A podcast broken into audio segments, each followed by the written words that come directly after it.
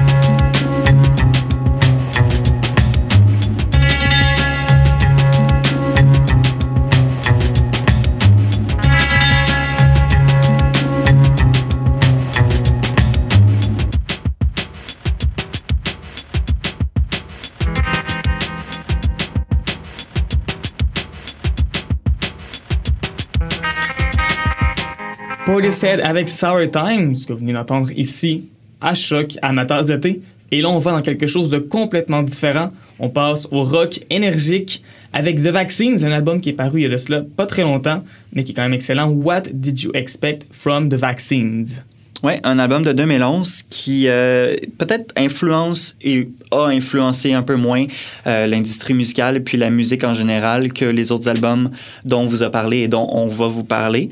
Par contre, c'est un album qui est excellent, qui vieillit bien et qui va probablement continuer à très bien vieillir aussi dans les prochaines années. Un son qui, euh, qui se démode pas un son qui est très contagieux, une énergie qui est contagieuse et c'est ce qui fait la force vraiment de cet album. Et justement, euh, j'ai eu la chance d'être en Écosse il y a pas très longtemps et j'étais dans un bar où on a fait jouer une des pièces de l'album, une pièce qu'on va, qu'on va vous faire écouter d'ailleurs qui s'appelle If You Wanna, qui est probablement une des plus dansantes, un des premiers extraits d'ailleurs du groupe. Et je peux vous assurer que tout le monde a commencé à lâcher son fou sur le dance floor. Et ça, même si la pièce en soi, regarde les palmarès, ça n'a pas été un numéro un vraiment là-bas, ça s'est à peine classé dans le top 40 mais c'est une pièce qui est restée dans l'imaginaire collectif des Britanniques et qui fait que peut-être dans quelques années, on va réaliser que The Vaccines a eu une plus grande influence que ce qu'on croit. Oui, un, peu au même titre que The Strokes. Euh, d'ailleurs, c'est euh, un groupe qui les a beaucoup influencés. Si on pense euh, à leur son, puis à leur façon aussi de, structurer leurs chansons, à un point tel qu'il y a un des membres du groupe qui, à un, point, qui, à un moment donné, se trouvait dans un bar à Kiev il y a une chanson qui s'est mise à jouer, puis se demandait c'est laquelle de Strokes déjà? C'est pas leur meilleure. Puis par la suite, il a réalisé que c'était une de leurs propres chansons, en fait, l'un de leurs premiers singles, euh, Post Break Sex, qui a d'ailleurs été euh, une des chansons qui se sont retrouvées dans les palmarès au Royaume-Uni. D'ailleurs, Post Break Sex, c'était la première chanson que j'ai entendue de Vaccine. J'ai entendu ça à Galaxy Rock Alternative, ici au Canada et c'est ce qui m'a fait découvrir ce groupe et qui m'a fait découvrir d'autres chansons dont, justement, je vous l'ai promis, la pièce If You Wanna de Vaccines.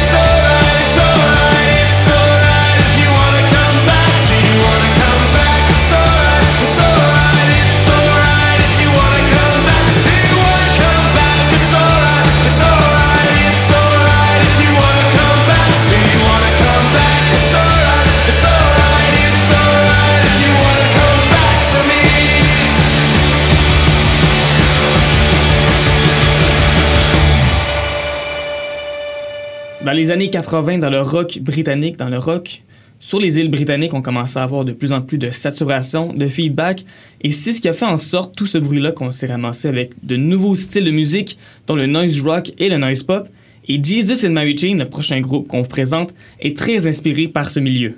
Oui, sont inspirés grandement par l'alternatif et aussi par, euh, le, par le punk. Donc, des, des groupes comme Sex Pistols, les, euh, les Velvet Underground se sont même fait comparer dans leur début à Ramones, mais ils se sont dit, nous, on veut pas être comparé à Ramones, on va rajouter du bruit. Donc, c'est là qu'ils ont rajouté du noise, du feedback, qui sont mis à jouer avec des guitares pas accordées, qui sont mis à avoir aussi un petit peu de trouble avec leurs instruments. Justement, le bassiste de la formation, à un moment donné, commençait à perdre des cordes et s'est ramassé avec seulement deux cordes sur sa basse. Et dans une entrevue, il a dit tout simplement Regarde, mon envie, je joue avec deux cordes. J'ai pas besoin d'une autre troisième ou d'une autre quatrième corde. Pas de problème avec ça. Quelque chose qu'il avait dit d'ailleurs avec peut-être un peu plus de, plus de gros mots, disons. Oui, beaucoup de panache. Ça faisait partie de l'attitude du groupe et du style aussi, un nouveau style qui a été amené par le groupe euh, avec leur premier album.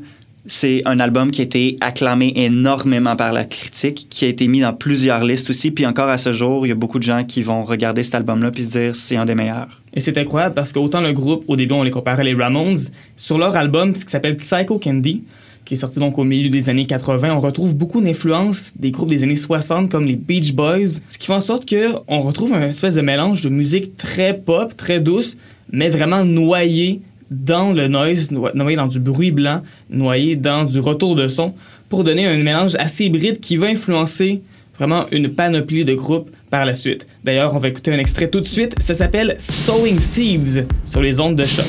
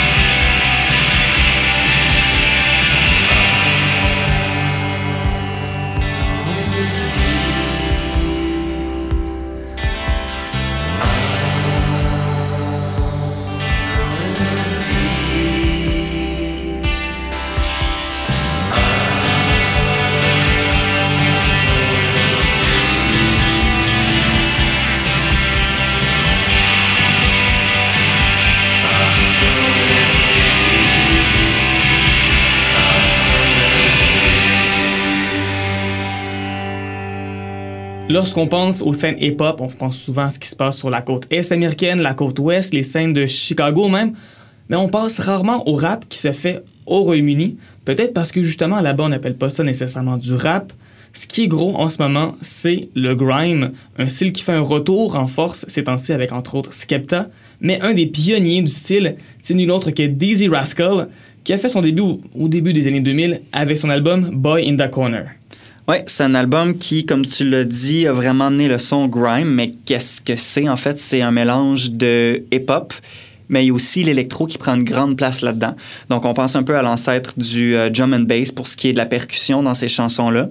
Euh, on pense aussi au UK Garage, on pense, euh, ben c'est ça, en fait, au, hip-hop, puis à la musique électronique en général, ça donne un mélange qui est très, euh, qui est très particulier. C'est pas un son que tu peux entendre puis te dire est-ce que c'est du grime, tu le sais tout de suite. C'est très très pointilleux comme son. C'est même agressif, je dirais. Donc, euh, ça plaît pas nécessairement à tout le monde, mais ça a l'air qu'en Grande-Bretagne et puis dans les îles britanniques en général, c'est un gros succès. Personnellement, j'adore euh, Dizzy Rascal, vraiment excellent son premier album. Euh, Boy in the Corner, ça a été un album pionnier du début des années 2000. Un album qui a remporté le prix Mercury dont vous parlez euh, un peu plus tôt. Également un album qui a été fait très tôt dans sa carrière. Dizzy Rascal est encore un adolescent lorsqu'il a sorti ce disque. Un disque où il rappe de façon précise, de façon très rapide, ce qui est souvent ce qu'on entend dans le rap, et qui justement ce qu'on va entendre dans le prochain extrait, ça s'appelle Stop That avec Armor en featuring. Voici Dizzy Rascal.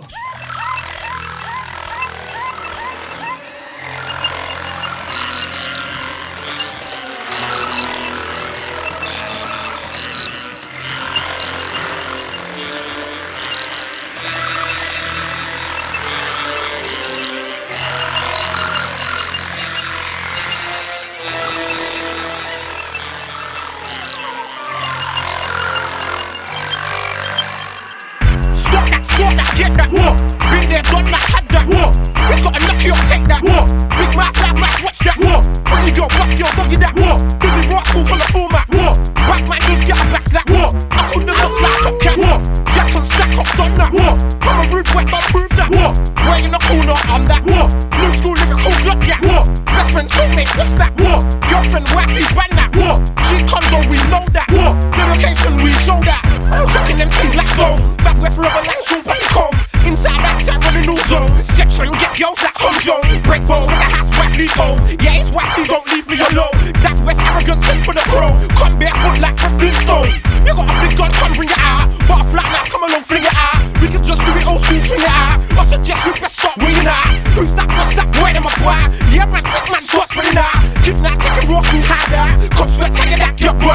boys, girls, start moving. Come on, girls, boys, start moving. Alright, don't stop, don't stop till it's right. Come on, don't stop, don't stop till the bleeding. Alright, boys, girls, start shooting. Come on, girls, boys, start shooting. Alright, don't stop, don't stop till it's right. Come on, don't stop, don't stop till the bleeding. Alright, boys, girls, start moving. Come on, girls, boys, start moving. Alright, don't stop, don't stop till it's right. Come on, don't stop, don't stop till the bleeding. Alright, boys, girls, start shooting. Come on, girls, boys, start shooting. Alright, don't stop, don't stop till it's right. Come on, don't stop, don't stop Screw face kids, pay. Screw face means keep well away. Screw face means get out my way. Screw face means you don't know me. What you looking at? What's your beef? Screw face means I'm not having it. Screw face means I'm not achieving. Screw face means I'm not happy right now. That's why no smile was used. Screw face means I'm not pleased. Screw face means I'm not amused. Screw face means I just wanna walk, not talk. Screw face means I just wanna leave. When I activate my screw face, give me space. Screw face means let me breathe. I got sick flows,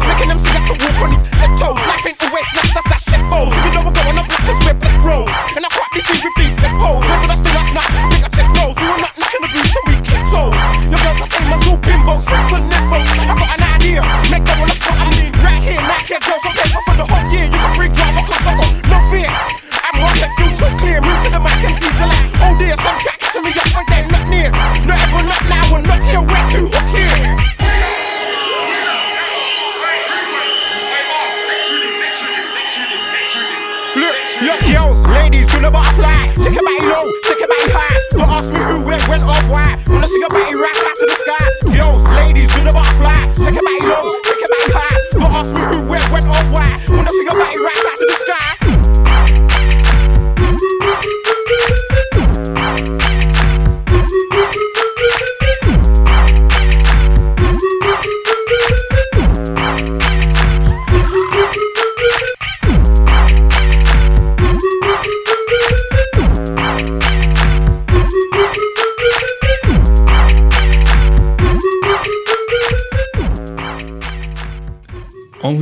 de noise pop tout à l'heure. Maintenant, on rentre vraiment dans du noise rock. Un groupe qui a été influencé par Jesus and Mary Chain, nul autre que My Bloody Valentine, tout droit sorti d'Irlande, et leur premier album, Isn't Anything.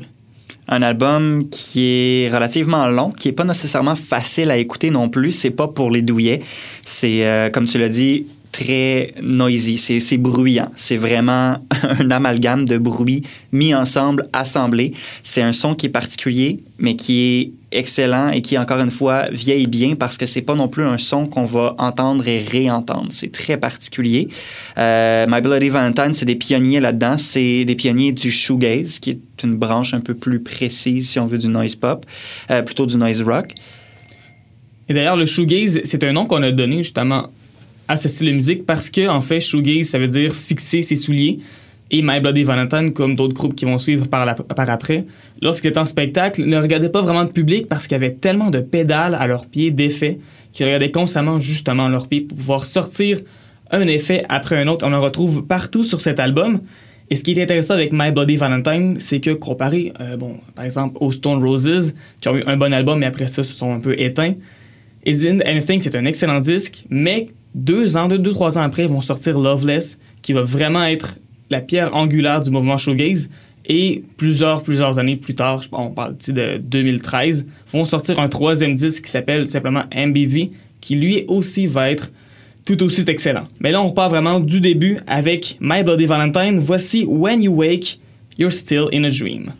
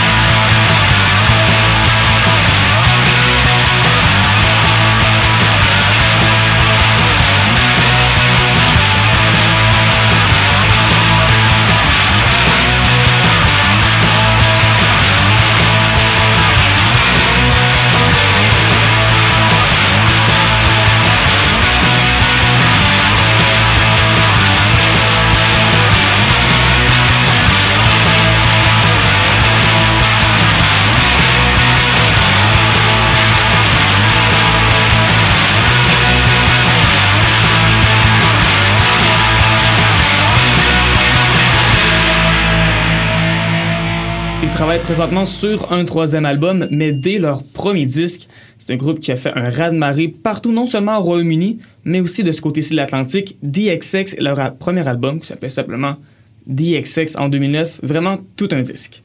Oui, c'est euh, d'ailleurs un groupe que peut-être que vous avez déjà entendu parce que leur musique est souvent utilisée dans les publicités, dans les films, dans les émissions, même si en soi, ça n'a jamais été un succès euh, commercial, que ce soit au niveau de la radio ou au niveau même euh, de MTV ou des chaînes comme de musique continue comme ça.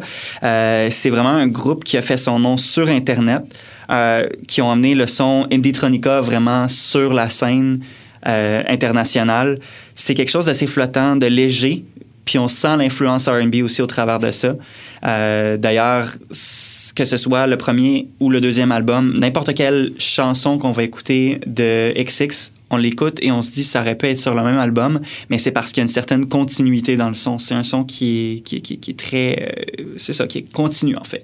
Et justement, on vient de parler de groupes qui faisaient du noise. DXX, c'est exactement l'inverse. Vraiment, on joue avec les silences, même on joue avec l'espace faire des chansons où on essaie d'avoir le moins d'instruments possible. Souvent, c'est une petite guitare, un petit beat électronique, une batterie et les deux voix, donc qui viennent se superposer les unes sur les autres.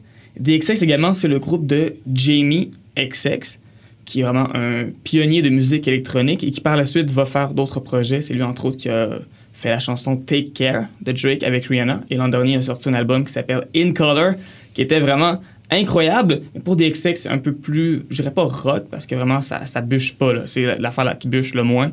Mais c'est smooth, c'est bien pour regarder les étoiles, je pense. C'est un album qui est excellent. On va écouter d'ailleurs une de nos chansons préférées, autant à Mathieu qu'à moi.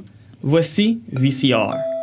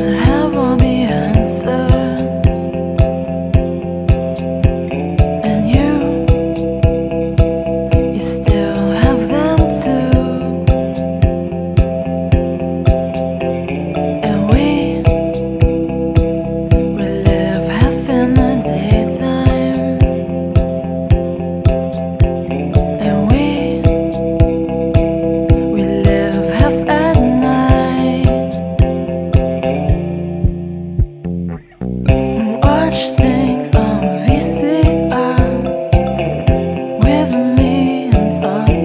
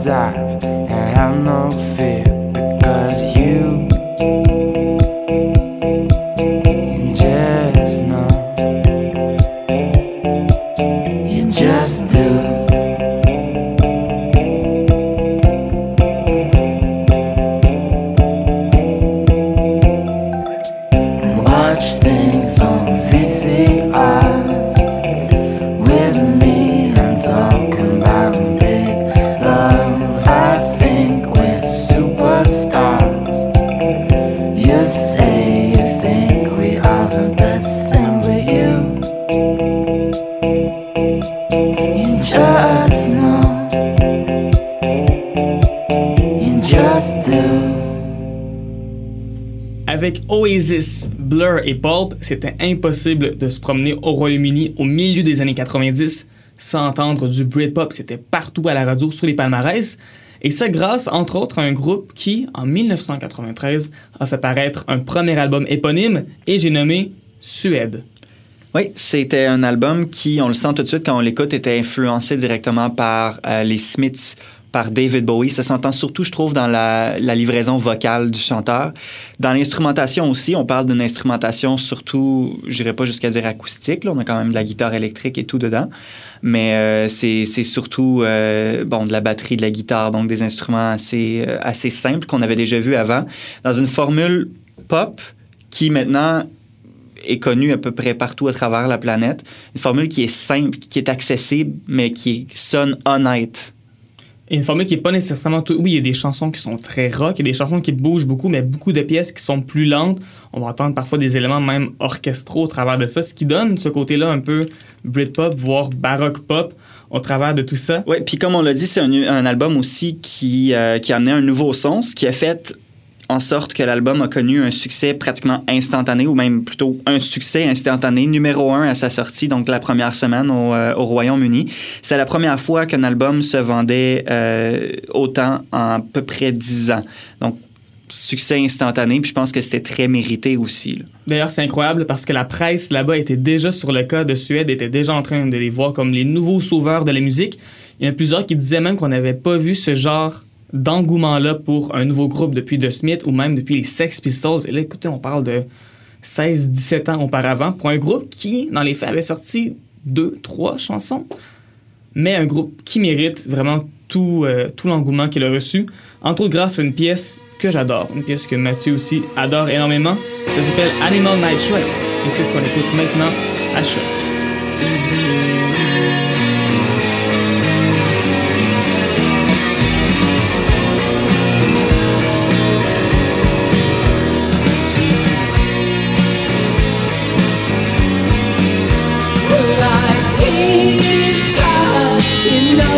is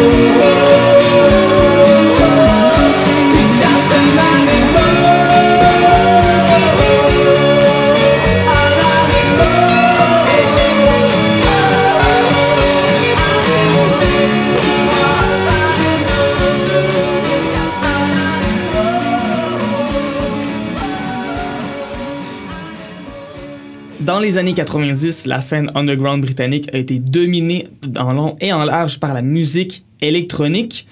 Musique qu'on entendait beaucoup dans les raves légales, mais parfois des raves qui étaient illégales un peu par-ci à gauche et à droite. Et ça, c'est entre autres grâce à nul autre que le maître de la musique électronique au Royaume-Uni, Richard D. James, mieux connu sous le nom de Afex Twin, et son premier album, Selected Ambient Works 8592. Oui, c'est un album qui, comme tu l'as dit, a marqué euh, la musique électronique, pas seulement parce que c'était excellent, mais parce que c'était, ça amenait quelque chose de nouveau. Euh, c'est un long processus, en fait, qui a développé au fil des années. Au début, il faisait le DJ dans les hôtels, euh, à la plage tranquillement, il s'est mis à, utiliser des samples, à beaucoup utiliser les fonctions différentes que lui offraient ses, euh, consoles de mixage. Puis ça donnait un son qui était intéressant, euh, qui était minimaliste, qui était très, très ambiant. C'est un son qui euh, est aussi actuel aujourd'hui qu'il était il y a 10 ans, qu'il aurait été il y a 20 ans, parce que, bon, ouais, non, qu'il l'était il y a 20 ans. En fait, c'est sorti il y a plus de 20 ans maintenant. Et puis, c'est des morceaux qui s'enchaînent tous les uns avec les autres sans nécessairement, même s'il y a une fin entre les, entre les chansons, on dirait qu'on s'en rend pas compte. Et c'est fou d'avoir une telle continuité sur l'album, étant donné que, comme le nom le dit, 85-92, c'est un album qui a été fait sur une période de 7 ans.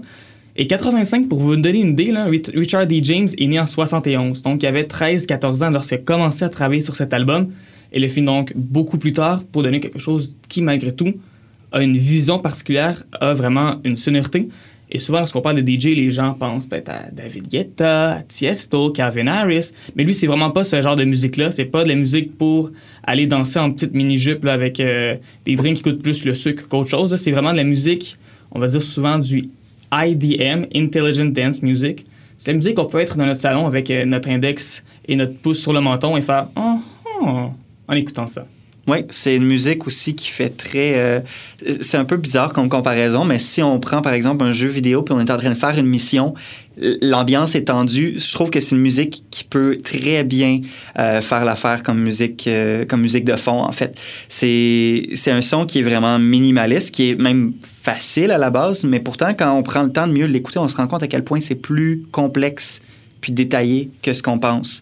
C'est d'ailleurs ce qui a valu à l'album sa réputation aussi grande. C'est ce qui a fait en sorte que les critiques ont adoré l'album. Et même aujourd'hui, euh, il est vu comme un des meilleurs albums, non seulement des années 90, mais aussi des meilleurs albums électroniques de tous les temps. Et c'est pas un coup de chance pour Afex Twin parce qu'il fait encore de la musique, continue encore à recevoir honneur par-dessus honneur. D'ailleurs, il a sorti un album il y a cela quoi, un an, un an et demi qui s'appelait Cyro qui été également très bien reçu. Donc, Afex Twin, un homme qui vieillit aussi bien que son premier album. On va d'ailleurs écouter un, extrait, peut-être un des titres les plus faciles à prononcer de son album. Ça s'appelle Elios Fan.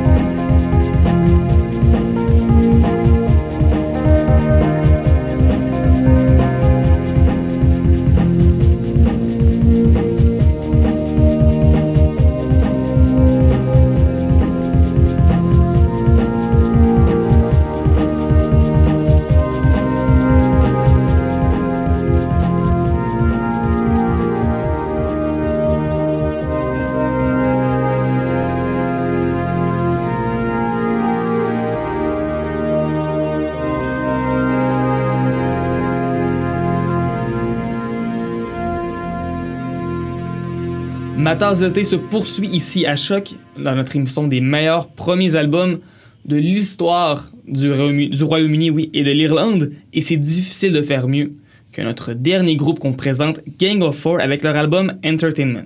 Oui, c'est un album qui a vraiment marqué le rock alternatif parce que, contrairement à beaucoup de groupes avant eux, euh, Gang of Four ont vraiment mis l'accent sur la bass. Euh, un instrument qui est souvent négligé, je dirais. Et puis, euh, dans ce cas-là, ben, c'est exactement l'inverse. La bass va faire euh, aller la chanson de l'avant. C'est vraiment les riffs de les riffs de bass, les riffs de guitare uniques, facilement reconnaissables aussi. C'est vraiment un son qui est, qui est rapide, mais qui est aussi qui est, qui, est le fun. On a envie de danser là-dessus. Et justement, on parle de, de- de la basse qui prend beaucoup de place. Vers la fin des années 70, on a un mouvement qui s'appelle le post-punk, où on va aller chercher l'énergie brute de la musique punk, des groupes comme les Ramones, comme les Sex Pistols, comme euh, les premiers albums de The Clash, mais on va rajouter une autre valeur, quelque chose de plus réfléchi au travers, et on voit que dans Gang of Four, c'est quelque chose qu'on retrouve. D'abord, bon, oui, évidemment, il y a la basse qui prend beaucoup de place, qui fait une musique qui est beaucoup plus dansante, ça aide à avoir du rythme, mais contrairement à d'autres groupes comme Joy Division, où c'est vraiment très sombre, Là, la musique en soi est très. Elle donne vraiment le goût de bouger, elle donne le goût de danser. On a la guitare qui, va arriver et comme s'imbriquer au travers les riffs de basse, ce qui fait en sorte qu'on joue beaucoup sur des silences, sur des notes en même temps, et qui va donner donc un effet qui est parfois un peu déstabilisant, mais souvent qui est très, très entraînant. Très entraînant, très apprécié aussi. On sent que c'est un groupe qui a eu beaucoup d'influence. Si on pense par exemple au, euh, au groupe comme Block Party, comme The Strokes, on entend directement le son de Gang of Four dans leur son à eux. D'ailleurs, il y a beaucoup de musiciens qui vont même eux-mêmes avouer de vive voix que oui, ils ont été influencés par cet album-là en particulier. C'est qu'entre autres, euh, de Flea, le bassiste des Red Hot Chili Peppers, évidemment, comme c'est un album où la basse est si haute dans le mix, lui, a entendu cet album-là et il a dit que c'est ce qui a fait en sorte que Crimbin, euh, il a décidé qu'elle allait jouer de la bass. Également, un groupe que j'adore qui s'appelle Slater Kinney a déjà avoué, une des guitaristes, Carrie Bronson, avoir écouté l'album en reprise encore et encore et avoir composé un des riffs de guitare les plus mémorables d'un de leurs albums. L'album faisait aussi partie de la liste des euh, 50 meilleurs albums, en fait, des 50 albums préférés à Kurt Cobain. C'est ce qu'on a su euh, euh, dans son journal par la suite. Donc, vraiment, un album qui non seulement a influencé, mais qui a été adoré par beaucoup de gens à travers, euh, à, à travers l'industrie musicale, à travers la planète, dont nous, ici, Oui. à ma, à ma tasse de thé. On y va-tu pour un premier extrait? On va y aller pour un extrait, oui, ça s'appelle Damage Goods. C'est peut-être la chanson la plus, la plus dansante, la plus entraînante. Une pièce qui a, oui, des paroles qui sont très, parfois très crues, très politiques, mais quand même, tout un extrait. Voici Damage Goods.